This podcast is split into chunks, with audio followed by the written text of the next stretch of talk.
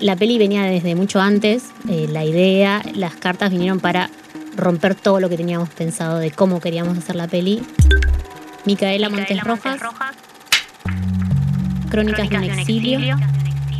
Llegó una semana antes de que iniciáramos un viaje a Perú a filmar entrevistas y a recorrer los espacios donde había vivido su exilio. Fue, fue creciendo, o sea, empezábamos con una idea, después la transformábamos, la modificábamos, todo lo que nos dio la peli está ahí. Nosotros comenzamos un proceso, digamos, de leer argentino en la, en la universidad, de conocerlo personalmente, decir, wow, qué vida el tipo este. Pablo Guayar, Crónicas de un exilio es parte viva, se transforma en un protagonista de la historia. Y después te terminás encontrando, nosotros cerramos el documental entrevistando a les hijes de, Octavio, que vienen a deconstruir todo eso de una manera brutal, y eso es como muy fuerte, digamos, es ese proceso de deconstrucción, que por lo menos es el que nosotros vivimos en la película y que, y que fue algo que le dio humanidad al personaje, ¿no? Los claros oscuros que tenemos todos los seres humanos. Me parece ahí lindo repensar la familia en poder dar ese espacio para repensar todos esos relatos que, tenemos, que, hay que como ponerlos en voz. Pablo, Boido, excavar y recordar. Y son relatos muy en un punto en conflicto, porque no, no tienen solución para mí. Eso es un poco lo lindo. Y hay algo también de lo emotivo que un poco excede la capacidad de racionalizarlo. Y ahí me parece que el cine está pudiendo, ¿no? Como elaborar otras historias, otras maneras de contar las historias, que creo que es lo que nos toca en este tiempo, ¿no?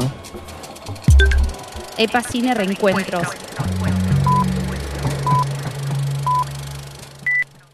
Bienvenidas, bienvenidos, bienvenides a EPA Cine Reencuentros, el podcast que creamos para acompañar las muestras itinerantes de EPA Cine. Les habla Julieta Bilic, una de las integrantes del staff del festival, que para quienes no lo conocen tuvo su primera edición en mayo de 2016 y completó cuatro ediciones presenciales, además de múltiples actividades como sus itinerancias, muestras, participaciones especiales con otras organizaciones culturales. Hicimos miles de cosas, pero bueno, como es de público conocimiento, llegó el COVID, cerraron los cines, pues bien.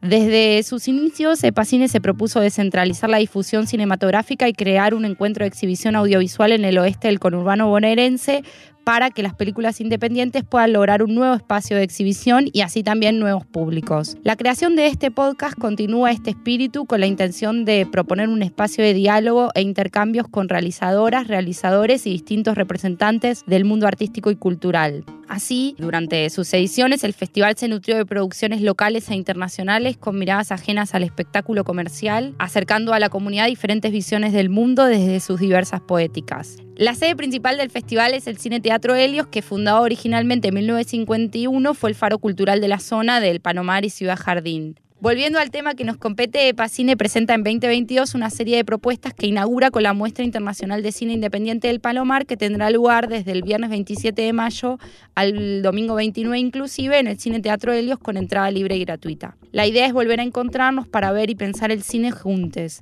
Luego de tres años queremos ver cine en el cine. Así que les invitamos a participar. La cosa es que en el marco de la muestra hay un bloque que hemos llamado Documental y Memoria, que está compuesto por un cortometraje, Excavar y Recordar, de Pablo Boido, y un largometraje, Crónica de un exilio, de Pablo Guayar y Micaela Montes Rojas. La buena nueva es que los realizadores están acá y que en este podcast vamos a hablar con ellos sobre sus trabajos. Así que bueno, muchas gracias por venir, Micaela, diseñadora de imagen y sonido de la UBA y fotógrafa. Bueno, yo soy Micaela, gracias por la invitación y conozco el Cine Helios, eh, la verdad es un lugar bellísimo y estamos felices de, de poder presentar la peli. Pablo Guayar, licenciado y profesor en artes de la Universidad de Buenos Aires, guionista, productor y director. Buenas a todos. Bueno, acá desde el hogar, comunicado gracias a la tecnología con, con este podcast. Gracias por la invitación, EPA. Eh, bueno, estoy con un resfriado y bueno, para, para cuidar a, a todos allá me quedé, me quedé en casa.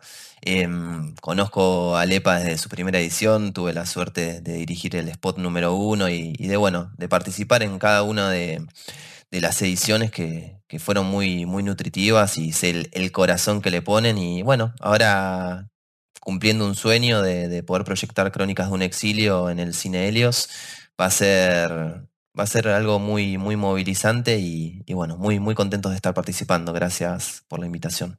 Qué bueno. Y Pablo Boido, docente, investigador y artista audiovisual.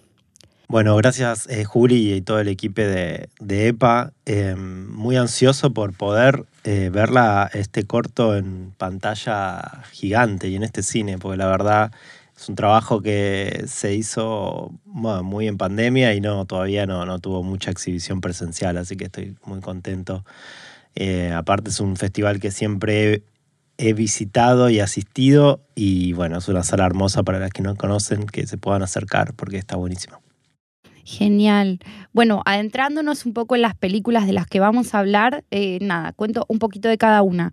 Crónicas de un exilio surgió como proyecto ganador de la segunda edición del concurso Raimundo Gleiser Cine de la Base, organizado por el Inca en 2015 y tuvo su premier mundial en Bafisi 2021.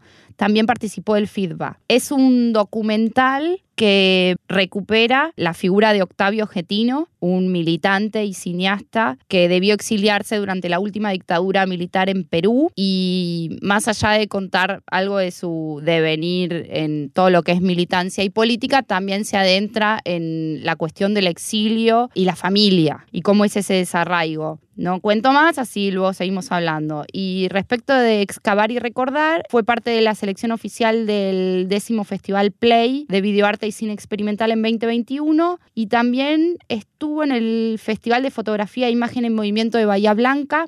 La sinopsis dice así, un domingo lluvioso en la ciudad, se reúnen las distintas generaciones de una familia alrededor del jardín en la casa abandonada de la abuela. Hay palas y otras herramientas para iniciar el desentierro de una biblioteca escondida por la familia al inicio de la dictadura. En el transcurso de la accidentada búsqueda no aparecen los objetos, pero sí testimonios y recuerdos silenciados luego de tantos años. A pesar de la tormenta que no cesa, los más viejos y los más jóvenes se alientan mutuamente en una tarea intensa y fallida, acompañados de risas y canciones. El tema de este podcast es documental y memoria. Como verán, son, dos películas que, abordan la cuestión de la memoria y atravesada por lo que fue la última dictadura en nuestro país. Así que, bueno, para empezar, eh, quería preguntarle a Micaela, que tengo entendido que en el caso de Crónicas de un exilio, eh, aparecieron unos documentos, en general, bueno, las cartas de Octavio Getino durante su exilio, que motivaron la realización del documental. ¿Nos contás un poco cómo fue ese hallazgo y cómo surgió la convicción de transponerlo en un ejercicio de, memoria audiovisual? Dale, eh, en sí la, peli venía desde mucho antes, eh, la idea, las cartas vinieron para romper todo lo que teníamos pensado de cómo queríamos hacer la peli y vino, llegó una semana antes de que iniciáramos un viaje a Perú a filmar entrevistas y a recorrer los espacios donde había vivido su exilio. Eh, las conseguimos gracias a el hijo de Susana y el, el, hijo también de Octavio, que es Iván, que nos entregó toda la correspondencia que, que tenía con su mujer en el exilio, su segunda mujer, que es Susana o sea, el documental existe antes de las cartas. Y, y, entonces, ¿por qué surge la idea del documental si no es por las cartas? Claro, ahí tendría que empezar Pablo, que es quien inició la idea, y él lo podría contar. Sí, el proyecto se inicia mucho antes. Te diría, las cartas aparecen, Mica, en el 2018. 2019, en mayo. ¿Mayo de 2019? Sí. Bueno, la memoria. la memoria a veces, a veces falla. Eh, el proyecto se inicia, diría, como oficialmente en el 2011, que, que lo pudimos conocer a, a, pude conocerlo a Octavio Getino en una serie de entrevistas que le hicimos acerca de su vida con un, con un grupo de, de, militantes. Y bueno, ahí Getino contó toda su vida y, al año siguiente va, va, a morir en octubre. Y, bueno, como que ese trabajo audiovisual que se hizo sirvió como base para escribir el guion y para empezar a trabajar en torno a, cuál era el, enfoque de las múltiples vidas que vivió Getino. Y bueno, el exilio apareció como, como la beta más interesante que, que más eh, nos gustaría explorar y, y, a partir de eso empezó un camino enorme, largo, en el cual periféricamente fuimos hablando con toda la gente que, que, conoció a Octavio Getino. Solo teníamos, digamos, la voz de Octavio contando su vida y después empezamos a hablar con toda la gente que lo conoció. Y en todo ese trayecto, bueno, como, como ven, estamos hablando, ocho años después aparecen las cartas. En el 2015 se da lo, de, lo, de, lo del Glazer. Tuvo muchas transformaciones el, proyecto, un proceso creativo enorme y, creo que hemos llegado, no sé si Mika lo sentís así, como al, fondo de la cuestión, ¿viste? Cuando realmente pudiste abordar un tema con, mucha profundidad. Eh, por eso es que, nos sentimos tan a gusto con, lo que terminó sucediendo con el, en el documental. Sí, fue, fue creciendo, o sea, empezábamos con una idea, después la transformábamos, la modificábamos y todo el tiempo hasta que estuvimos mismo en la isla de edición seguíamos modificando eh, el guion y las entrevistas mismo a las hijas fue lo último que hicimos y eso lo hicimos después de volver del viaje a Perú y después de tener las cartas. O sea que era todo el tiempo, era como, bueno, hay que finalizarlo ya, ya encontrémosle un cierre y, se llegó a, al, final máximo, ¿no? Como que todo lo que nos dio la peli está ahí.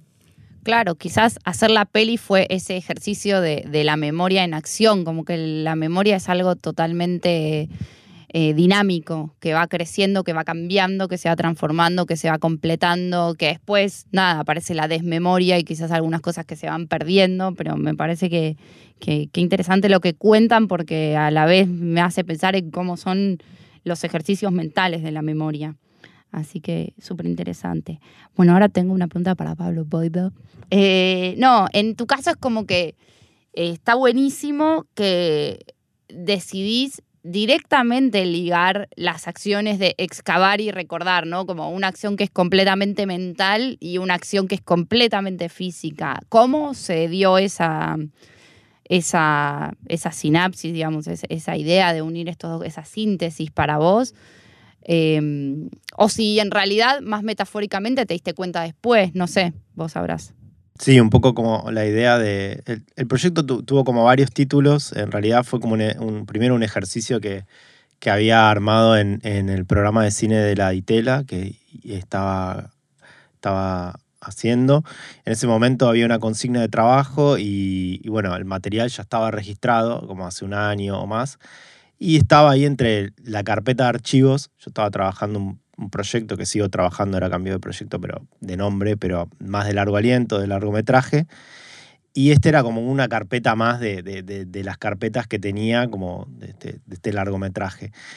Y viéndolo con, con, mis compañeras, como digo, bueno, este material por ahí no está bien filmado, ni siquiera. Y me dice, bueno, pero viéndolo un poco había una potencia en la escena que se armaba y todo, que justamente es esta acción de, excavar en una, en una, casa, que es la casa de mi abuela, donde em, crecí, digamos, crecimos eh, una familia muy grande, una familia ítalo-argentina gallega muy preponderante el encuentro de, de, la cuestión familiar y bueno, toda mi familia viene de varias generaciones de, militancia, y en el inicio de la dictadura se había enterrado una, biblioteca.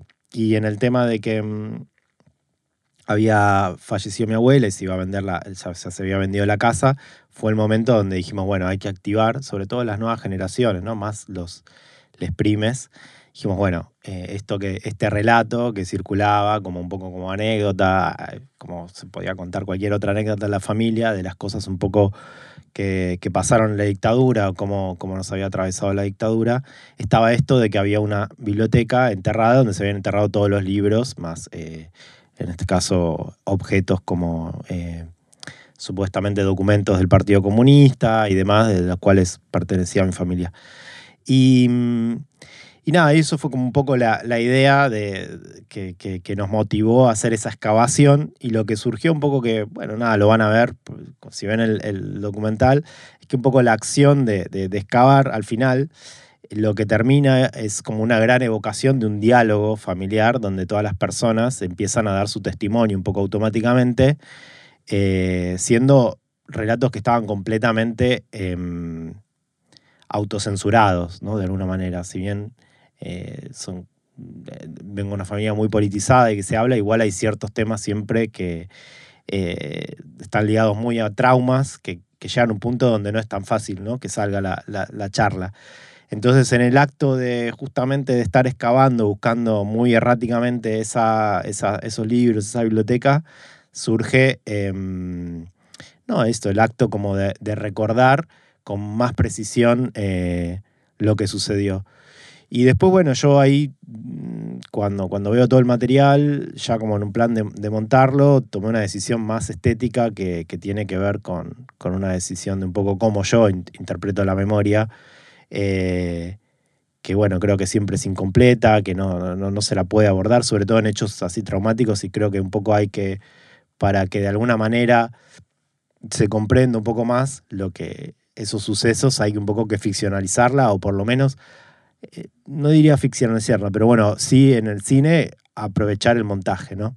Entonces, por ejemplo, la pieza, si bien los datos como cronológicamente en el momento estuvieron ordenados, después la pieza no representa eso, o sea, como que están eh, los datos como desordenados, un poco para generar ese desorden en el espectador que un poco no entienda, ¿no? Sí. Sí, está súper logrado eso. Va, yo por lo menos viéndolo lo sentí. Em, y sí, ¿hiciste entrevistas o todo lo que dicen, bueno, que en la pieza aparece en off, es eh, mientras estaban haciendo, digamos? Mira, eh, yo fui con, la tasca, me estaba como sonido y había una cámara. Dijimos, bueno, este momento va a ser importante, por ahí me va a servir en algún momento para, la película. Y fue algo medio loco, fue como ponerse alrededor de la situación. Eh, dijimos, bueno, acá más o menos es donde, donde se enterró la biblioteca, como tratar de recordar, bueno, fue acá, acá, no más o menos. Y ahí, naturalmente, como se tomó un micrófono imaginario, porque yo estaba igual con la Tascam, como grabando medio al aire, no estaba grabando con direccionado. Y, como espontáneamente, como las, las, las eh, generaciones más grandes, o sea, mi, mamá, mi tía sobre todo, empezaron a hablar y a contar. Fue como algo muy espontáneo, digamos, como que se generó como una especie de... También estaban mis primas más chicas, que bueno, ya son de otra generación y... Eh, no, perdón, las hijas de mis primas. Eh, que bueno, ya tenían, no sé, 12, 13, entonces fue también un poco un traspaso generacional, en, eh, in situ, como una cosa de decir, bueno, contémosle qué pasó. En, mi caso también estaba un poco de la figura fantasmática de, un tío desaparecido, entonces en realidad como un familiar como de familiar, amigo, muy amigo de, de, mi abuelo, que también falleció. Entonces fue como un evento de ahí de poco que los espectros tomaron vida un rato y se dio esa charla muy, muy natural. Y bueno, había muchas dudas, yo la verdad que tenía muchas dudas sobre un montón de cosas que, pasaban y siempre preguntabas y bueno, las preguntas siempre tienen unas respuestas, en estos casos me parece bastante insatisfactorias, porque los relatos siempre son como bastante incoherentes entre sí. Eh, cada persona tenía una mirada bastante, eh, a veces hasta opuesta, este, o sea, un poco también el documental refleja eso, que no hay casi posibilidad de ponerse de acuerdo dónde estaba eh, en una cantidad de metros cuadrados las cosas, ¿no? Estamos hablando de, hechos que, sucedieron hace, nada, 40 años por ahí. Y nada, no sé, qué sé yo, no, me acuerdo de la pregunta, ya me olvidé, pero bueno, eso era... ah, los testimonios. Los testimonios no, fueron así, espontáneos. Como... Bien. Eh, justamente, en ambas películas aparecen las familias y las familias como, como las primeras instituciones transmisoras de, la memoria podrían ser o no. ¿Ustedes cómo lo piensan? ¿Cómo relacionan eh, la memoria familiar con la histórica? Bueno, empiezo yo. Y para mí, este, lo que les va traspasando y lo que les va quedando, también lo que viven, todo eso forma unas nuevas memorias.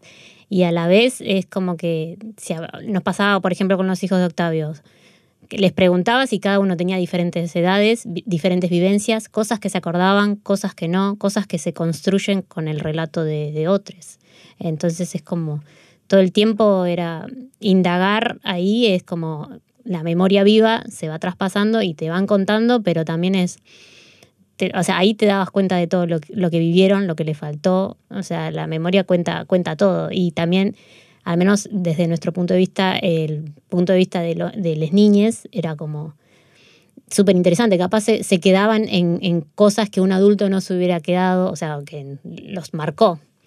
Entonces e, es, es, también como mucho más, no sé, es, re profundo porque eso después un niño lleva eso toda la vida y, te va formando. Entonces era como, bueno, esta memoria se conformó así por todo lo que vivió y, y cómo entendían las cosas. Es como, no sé, era un mundo. Y cada, y eran cinco, o sea, son cinco las voces de, de Les y cada una totalmente diferente de la otra, más allá de que hayan vivido juntos, de que no hayan vivido juntos, de que si se mudaron, si se quedaron, si se fueron. Sí, re interesante. Pablo. Eh, quería nombrar algo antes que me parece re interesante y punto de conexión con, la historia de, Pablo y su cortometraje. Que, bueno, la familia argentina también tenía su anécdota de haber enterrado una, heladera en el patio de Temperley eh, con mucho material importantísimo, producción fílmica de Getino y un montón de cosas más que, que bueno, lo que terminó sucediendo, lo que nos terminamos enterando es que en algún momento eh, esa heladera que había sido enterrada, la desenterraron y prendieron fuego todo lo que había. Y bueno, eso generó ahí también como, como una cuestión familiar terrible de, por qué hicieron eso. Y, nada, yo mientras miraba el corto pensaba, digo, capaz que alguien desenterró y prendió fuego. Bueno, se me, se venían un montón de cosas y cómo cómo esas prácticas, bueno, eran prácticas que, se volvían usuales en un contexto de, máximo peligro. Eh, después, respecto a la pregunta, Juli, ¿me la podrías reformular? Porque no, no terminé de entender bien. No, me pasaba que, o sea, ambas familias han tenido la vocación de, transmitir, y bueno, la de Getino se nota un montón y está en la película, de conservar un hmm. montón de materiales y documentos justamente con la convicción de que, de que su memoria familiar es parte de la memoria histórica.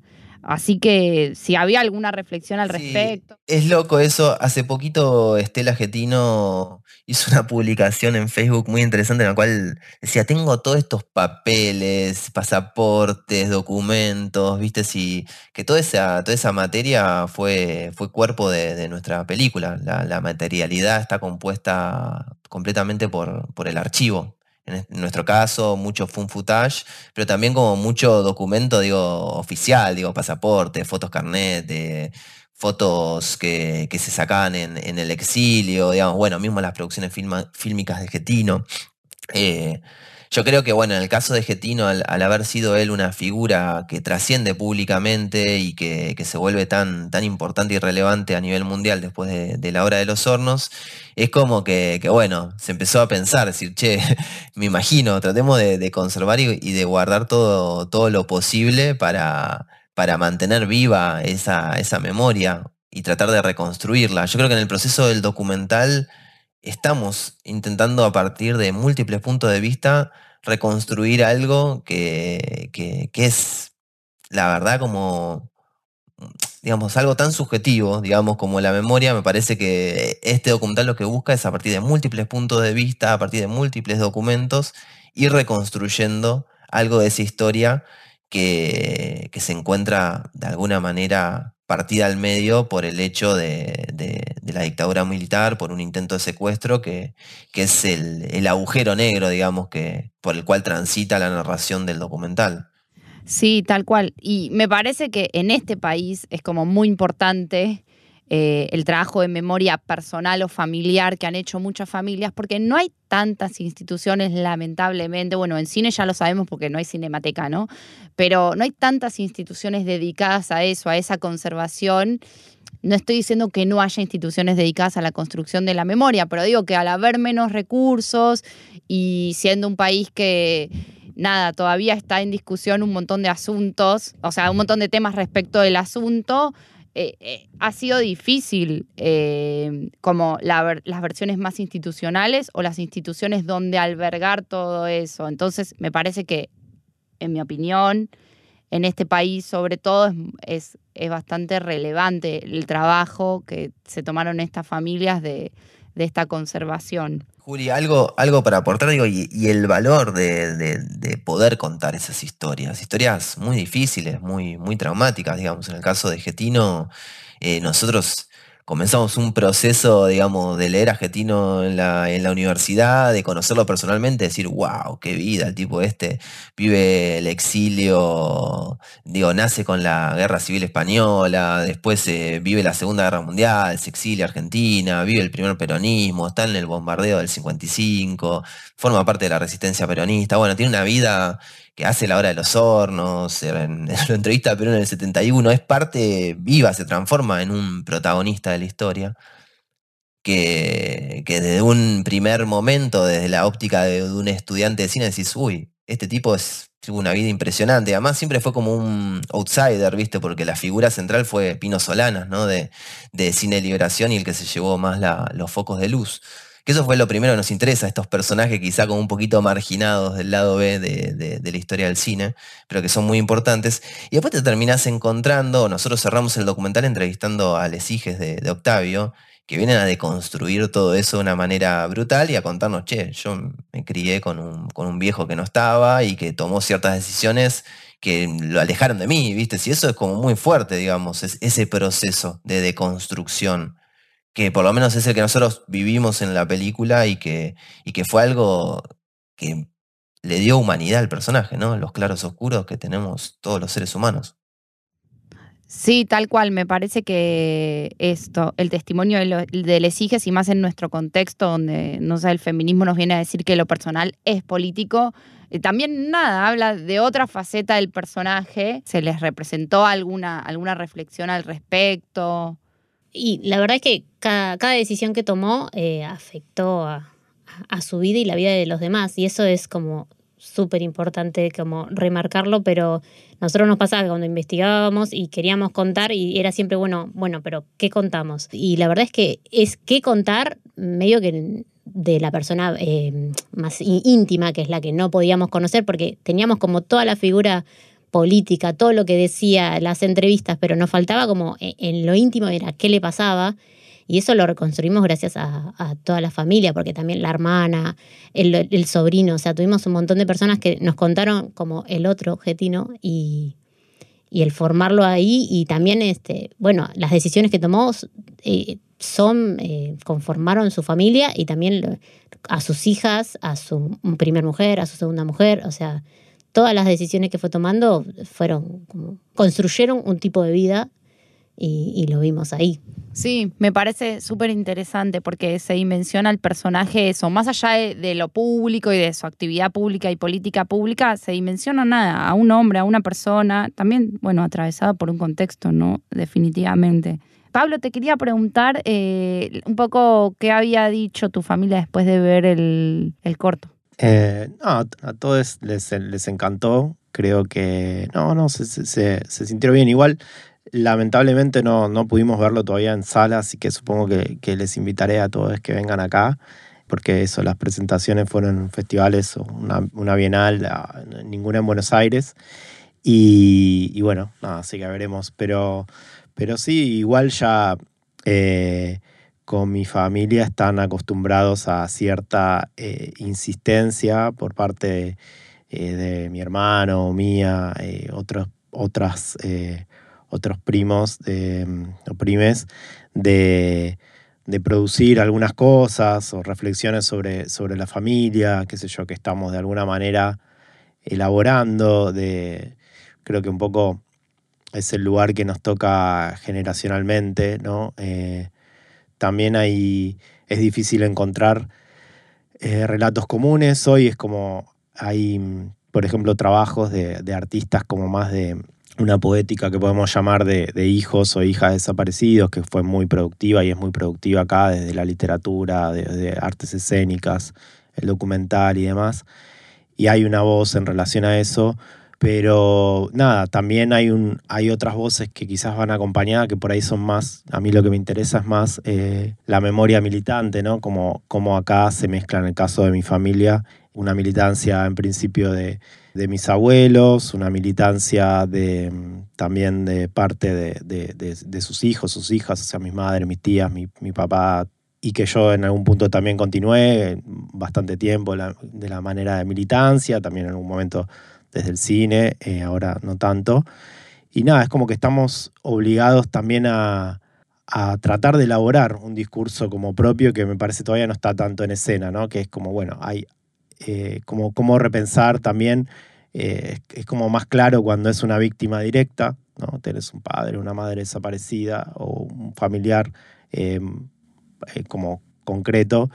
Y bueno, ¿cuál es qué pasa con esas historias de, militancia que atraviesan no solamente la dictadura, la dictadura fue una parada más, quizás la más terrible, pero cómo recuperar esa herencia, ¿no? Y cómo repensarla. y nada, también el hecho de haber estado anclada a una militancia en un momento revolucionaria, que no está enfocada en, las organizaciones principales como pueden ser Montoneros o ERP, que tienen todo su, su narrativa alrededor, porque bueno, fueron como las que tuvieron más preponderancia en los 70. Eh, bueno, es como un, es un modo un poco de hilar y entender cuáles eran las, las formas de militancia que, eran, cómo eso condicionaba a la familia, cómo eso fue, qué pasó en la dictadura. Son todas preguntas que, tenemos y que a mí me interesa un poco, ahora cuando hablaban de lo de la infancia y demás, eh, pensaba también que, bueno, un poco yo lo que ahora estoy trabajando en mi largo y es también pensar en esta memoria afectiva que te, te, van conformando los relatos, ¿no? Que a veces no sabes si son ciertos o no. Yo como que en un momento inicié una búsqueda obsesiva a ver de qué relato de lo que me decían que había pasado, había pasado o no, o qué lugar había existido o no.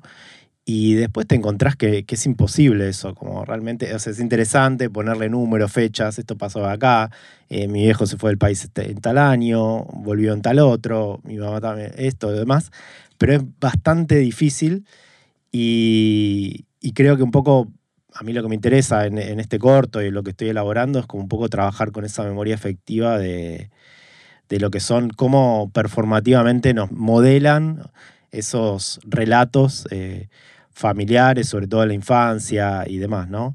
Y los mandatos en relación también a, la militancia, a un montón de cosas que conforman algo que, que va más allá de la acción directa que, implica, ¿no? Digamos, en, mi familia ahí en esta escena donde todo el mundo se pone a cantar, bueno, eso es una memoria emotiva, digamos, son las cosas que a mí me moldearon, son las canciones que, se cantaban desde la Guerra Civil Española o la Internacional o lo que sea, son esas cosas al final las que operan más en tu imaginario afectivo que, bueno, que las cosas que lees, no, bueno, tenés que leer a Lenin o a Marx, no importa.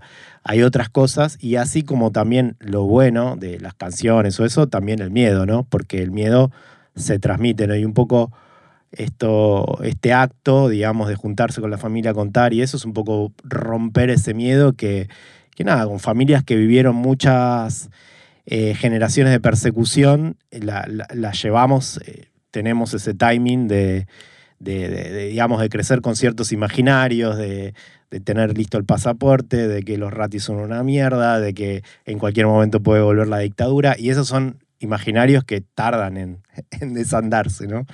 Y un poco, eso es un poco lo que, está, estoy buscando, y me parece ahí lindo repensar la familia en, en poder dar ese espacio para, para un poco repensar todos esos relatos que, tenemos, que, hay que como ponerlos en voz. Y son relatos muy en un punto en conflicto, porque no, no tienen solución para mí. Eso es un poco lo lindo, ¿no? Al final es, no sé, y hay algo también de lo emotivo que, un poco excede la capacidad de racionalizarlo. Y ahí me parece que el cine, y particularmente el tipo de cine que se está haciendo ahora, de no ficción y documental, eh, un poco tiene, está pudiendo, ¿no? Como elaborar otras historias, otras maneras de contar las historias, que creo que es lo que nos toca en este tiempo, ¿no? Sí, ojalá que sí. Eh, a mí lo que me pasaba con el corto es que me parece que es como, como una especie de, de, cuento con moraleja, porque es como, nada, lo traumático, lo que no podemos decir, nada, si estamos juntos, si nos ponemos a hacer algo juntos, intentamos, para mí se construye, se construye una memoria, se construye un relato, un decir, que es como vos decís, me parece que pasa más por lo sensorial y por un lugar inconsciente, pero más allá de fechas que se comprendan o no, se entiende perfecto, nada, esa, esa historia familiar. Así que bueno, si de, de moraleja se trata, eh, lo mismo, nosotros desde EPA queremos volver al cine, así que vengan a la muestra, porfis. Gracias a todos por venir. Del 27 al 29 los esperamos en el Cine Teatro Helios para ver estas dos piezas y otras más. Gracias, Micaela. Gracias, gracias por la invitación y espero que, sea a sala llena. Ojalá. Gracias, Pablo. Gracias eh, por la invitación y bueno, nada, un placer compartir con, con, con otros compañeros que están haciendo hermosas películas, así que buenísimo poder estar en sala. Bueno, Pablo, que te mejores. Bueno, muchas gracias. Eh, un placer participar de esta jornada de, reflexión, hacer extensivo este agradecimiento además a toda la gente del EPA, a todos los participantes de, la película, del documental Crónicas de un Exilio, bueno, a la producción, a todos los técnicos, a los entrevistados. Bueno, un abrazo enorme para todos y muy contentos de, que la peli se proyecte en Zona Oeste, así que va a ser un placer. Genial. EPA Cine Reencuentros lleva en paralelo esta temporada de podcast con una serie de muestras de cine que vamos a realizar durante 2022. Así que tendremos oportunidad de complementar la imaginación sonora de este encuentro entre tiempos y espacios distintos, como diría Cortázar, con el encuentro en la calidad de las salas. Sumate a las redes sociales de EPA Cine para conocer más información sobre estas y otras actividades. Si te interesa esto y mucho más, acompáñanos en EPA Cine Reencuentros a través de Spotify o de tu plataforma de podcast favorita. Este podcast es realizado con el apoyo del programa Gestionar Futuro del Ministerio de Cultura de la Nación Argentina. Agradecemos a Estudio Roble, Cine Teatro Helios y a todas las personas que hacen posible este proyecto. Nos escuchamos la próxima.